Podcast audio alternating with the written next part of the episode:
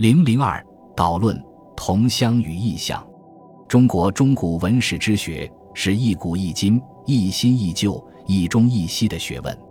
百余年来，在新材料和新理论的推动下，海内外学界运用文献、考古、艺术相结合的方法，融硕古今，汇通中西，取得了丰硕的成果。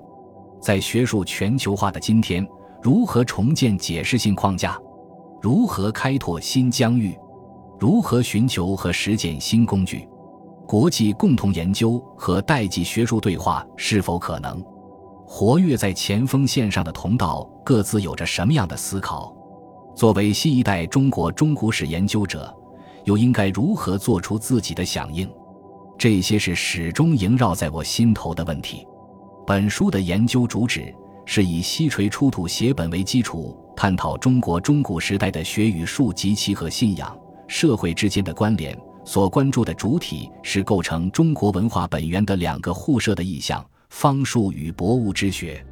我的本行是敦煌学、中外关系史，但一直醉心于方剂，尤其喜读《本草》《医籍》《农家》小说、阴阳五行、天文星算之书，神游于十洲三岛、怪书一绝之间。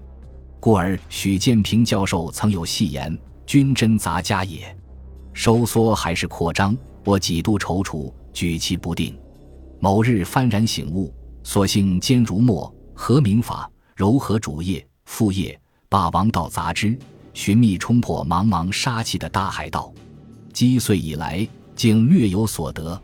在新史料方面，敦煌西域出土文献与考古资料之外，复移目光于域外，发现东瀛保存之坟典中，无论是中国九佾的汉籍。还是受中国学问激发而自传的杂纂、训著乃至创制的著作，所蕴含富于研究旨趣之相关材料甚丰，且与中土可互证者尤多。此一宝藏，虽经前贤实验奋力开拓，颇有斩获，亟待深入发掘之处仍然尚多。因此，希望一马流沙之后，在个人学术生涯上能够再出发。然而付诸实践，却谈何容易？收录于本书的父子考之初稿，原为北大求学期间呈给叶师荣新疆教授的课程作业，虽历年屡有定补，还是感到很不称心，更遑论其他各章。